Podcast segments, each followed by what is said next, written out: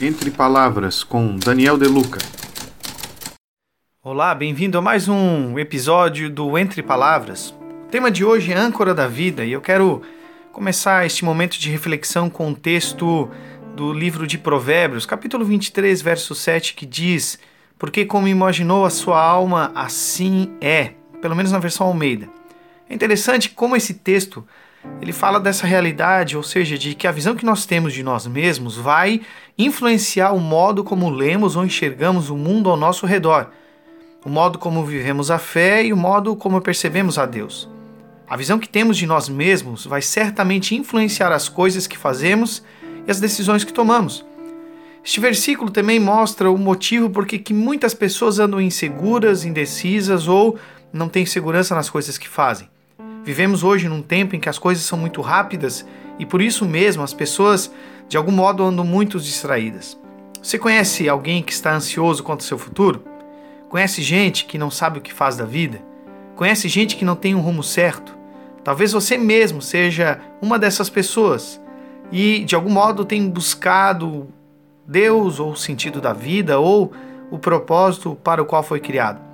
É muito comum encontrarmos pessoas que estão infelizes, pois não se sentem é, conectadas com o presente, se sentem deslocadas, pessoas que não têm uma clareza em sua identidade própria, pessoas que fazem um curso numa faculdade, daqui a pouco já estão, não estão mais nesse curso, mudam radicalmente a direção é, de sua é, carreira estudantil ou profissional pessoas que querem se casar, depois se casam, aí não querem mais estar casadas. É assustador até o número do divórcio que tem acontecido hoje entre os recém-casados. Me parece que, de algum modo, há, há muito a falta de um objetivo, sabe? Tem um ditado que diz assim: quem não sabe para onde vai, qualquer lugar serve. Agora pense comigo, o que determina o fracasso ou o sucesso de uma pessoa? Sendo mais específico na vida cristã, por que, que uns vão e outros não? Por que, que alguns tão cheios de dons e talentos estão na sua vida estagnados, seja espiritualmente, profissionalmente, emocionalmente? Eu penso que o grande problema na realidade é que as pessoas olham para o lugar errado. Ao contrário do que comumente se pensa, o que determina o crescimento ou o fracasso de uma pessoa não são os seus talentos, mas as suas limitações. Por exemplo, na cidade onde moramos, estamos no final de um processo da duplicação da BR. E por mais que todo o trajeto esteja quase duplicado, um pequeno ponto aqui em nossa cidade, cujo duplica, cuja duplicação ela não está pronta, se tornou um gargalo. Ou seja, a estrada pode estar linda, bem sinalizada, bem construída, mas naquele ponto em que não está 100% ou há um gargalo, uma limitação já compromete todo o trânsito em ambos os lados. O que eu quero dizer com isso? Que todos nós temos dons e talentos. Somos pessoas incríveis, mas as nossas limitações definem quem somos. Eu quero repetir isso. São as nossas limitações e não os nossos dons que definem quem somos. E é o que o escritor de Provérbios afirma quando diz o que imaginamos em nossa alma, alma aqui do hebraico nefesh, o equivalente do grego psique, ou seja, a nossa mente e nosso interior. Agora, o que de fato nos limita? O que nos deixa tão distraídos, tão perdidos em nossa caminhada? Por que encontramos tanta gente fraca em suas convicções? Gente que não consegue se firmar no caminho? Gente que conhece as Escrituras, mas não dá passos à frente? Tanto o profeta Daniel, em seu livro, quanto o profeta Oséias, falam que o conhecimento é tanto a causa da superação como do fracasso. O povo que conhece seu Deus se torna forte e faz proeza, superação. Ou o meu povo é destruído porque lhe faltou conhecimento, fracasso. Agora, que tipo de conhecimento os profetas falam? É um conhecimento de Deus e do que Deus está fazendo no mundo. De algum modo, estamos tão distraídos com nossa vida, nossos desejos, nosso eu, que simplesmente esquecemos que Deus está hoje atuando no mundo na sua missão, a Missio Dei. Quando eu olho para Paulo, eu vejo alguém profundamente comprometido com a causa de Jesus. Paulo entendeu que Deus estava em missão e que ele mesmo fora chamado para fazer parte dessa missão. Era por Jesus que Paulo se movia, pregava, vivia e finalmente foi martirizado. Conhecemos a história de Paulo. Tudo começa na estrada de Damasco com uma revelação de Deus a ele. E é interessante as palavras de Jesus a ele, está lá registrada no livro de Atos, capítulo 9, verso 5 e 6. Paulo pergunta: Quem és tu, Senhor? E ele responde: Eu sou Jesus a quem tu persegues. Então no verso 6, mas você, Paulo, te levanta, entra na cidade, lá vai ser dito o que te cumpre fazer. Ao mesmo tempo, Deus fala com Ananias, dizendo: Olha, levanta-te, vai à rua direita e procura na casa de Judas um homem chamado de Saulo, da cidade de Tarso, pois ele está orando. Agora veja aqui em ambos o, o movimento de Deus, a partir de uma revelação, é, acontece uma missão e, diante de uma revelação de uma missão, se espera daquele que ouve uma resposta. Deus se revela a Paulo, Paulo compreende sua missão de responder a Cristo. Deus se revela a Ananias, Ananias compreende sua missão e ele precisa então responder a isso. Guarde bem esse tripé: revelação, missão e resposta. E aqui está a chave de uma vida que sabe para onde vai: revelação, missão e resposta. São exatamente a falta dessas coisas que vão colocar limites na vida das pessoas porque não tem uma revelação, não entendem a sua missão, a sua identidade, por mais que queiram, não conseguem dar uma resposta ao chamado de Deus. O salmista diz, um texto bem interessante, verso capítulo 87, verso 6, o Senhor escreverá no registro dos povos, este nasceu ali. Aqui nós encontramos algo revelador sobre quem somos e o que devemos fazer na nossa vida. Não se trata, ah, por mais que uma leitura superficial a entender isso de Deus nos céus ou em sua realidade espiritual, da onde ele, ele habita, contando as pessoas. Pelo contrário, essa palavra contar ou registrar, safer no hebraico, ela tem o sentido de narrar uma história. Então Deus, quando cria cada ser humano, ele registrou uma história que deve ser contada por cada um. É o que Davi diz no Salmo 139, que quando ele diz que todos os nossos dias já foram escritos antes de nós nascermos. Agora, que história é essa? Que é a história da minha vida, a história da sua vida? Não. É a história de Deus no mundo se revelando através da sua e da minha vida. Escute, o nosso Deus está profundamente comprometido com missões. Via de regra, quando pensamos em missão, pensamos em ir a um outro país, a um outro lugar, isso também é verdade. Mas missões não se resumem apenas a um deslocamento geográfico. Antes de qualquer evangelista ou apóstolo, o próprio Deus já se revelava ao mundo, mostrando sua glória entre as nações. Nosso Deus está comprometido em se fazer conhecido no mundo a partir de quem Ele é. Se existe uma tarefa que o povo de Deus tem, é de anunciar a glória de Deus. O salmista diz lá no Salmo 96, versos 3 e verso 10: Anunciar entre as nações a sua glória, entre todos os povos as suas maravilhas. Verso 10: Dizer entre as nações: O Senhor reina, ele firmou o mundo de modo que não pode ser abalado. Ele julgará os povos com retidão. Agora, o que é anunciar a sua glória? Glória é, não é uma luz, não é um arrepio, não é uma emoção, não é um sentimento. De fato, a palavra glória no hebraico, kavod, tem um sentido de reputação, de peso ou de quem Deus é. Portanto, a glória de Deus é quando Deus exibe quem Ele é, quando Ele mostra sua majestade e sua grandeza. Quando entendemos o sentido do que é glória, alguns textos começam a fazer mais sentido, como por exemplo o Salmo 19:1, os céus manifestam a glória de Deus e o firmamento anuncia a obra das suas mãos. Então anunciar a sua glória é falar de quem Deus é. Essa é a tarefa do povo de Deus. Escute, o evangelho não é um bom conselho, mas a boa notícia de que Deus está do que Deus está fazendo no mundo, se revelando e restaurando a criação a partir do novo nascimento do homem, quando ele se encontra com Cristo. Eu creio que antes de anunciar quem Deus é, precisamos todos nós saber quem Ele é. E aí vale a pena perguntar o quanto conhecemos de Deus. Ou, mais ainda, como, como podemos conhecer a Deus? Talvez esta seja a pergunta mais importante que alguém possa fazer. Interessante pensar que Deus não precisava criar nada para ser satisfeito como Deus. Mas ele cria todas as coisas com o intuito de se revelar ao homem, como diz o salmista.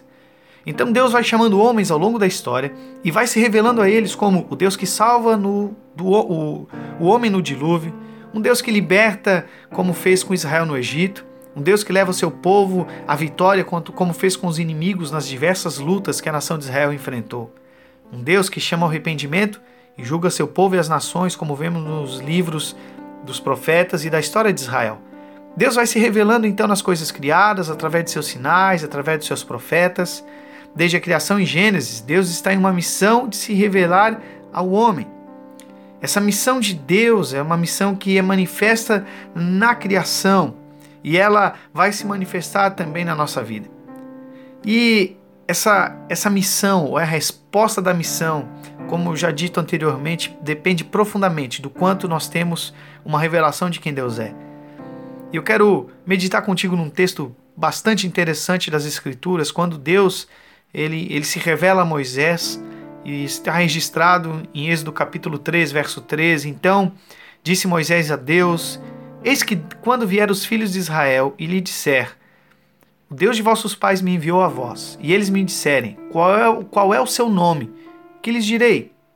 Veja, Moisés estava lá, ocupado com as coisas do dia a dia, cuidando das ovelhas de seu sogro, quando tem um encontro inesperado com Deus que ele não conhecia por meio de uma sarça começa esse diálogo bastante interessante, onde Deus fala dos seus planos de libertar a nação de Israel, que nem nação era ainda.